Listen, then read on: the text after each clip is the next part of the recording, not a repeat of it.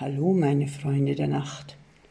Heute erzähle ich euch von meiner täglichen Kuchenversuchung.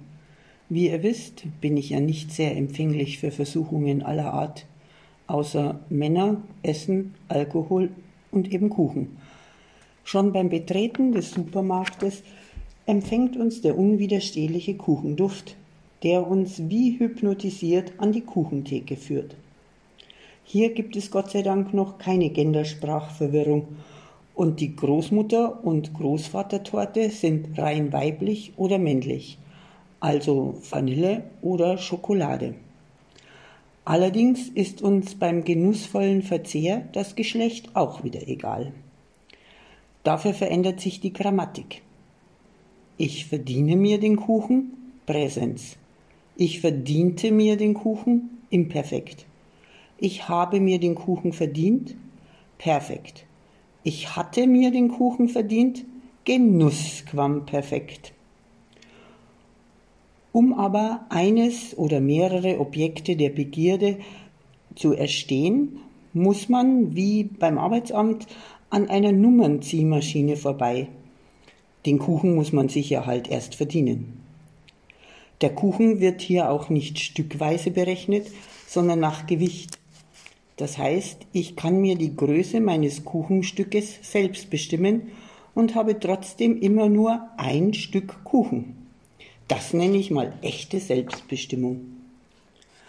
Nachdem wir erfolgreich auch die Käse- und Fischtheke passiert haben, von der Weinabteilung ganz zu schweigen, laden wir unseren Genusskauf auf das Kassenband.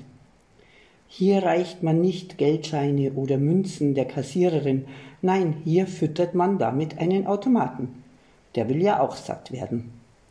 Und dann steht man vor der Schranke, die sich einfach nicht öffnen will. Aha, Kassenbons kennen. nein, auch das funktioniert nicht. Vielleicht haben wir zu wenig gekauft und sollten uns noch weiteren Leckereien umsehen. Da zeigt uns eine nette Kassiererin, wie es geht. Ganz sanft mit dem Kassenbon über den Scanner streicheln. Na, Genuss ist hier halt Programm. Auf geht's in Richtung Ferienhaus. Da ist nur noch ein anderes Genussproblem zu lösen. Zigaretten. Die gibt's hier aber nur in den Läden mit dem großen T.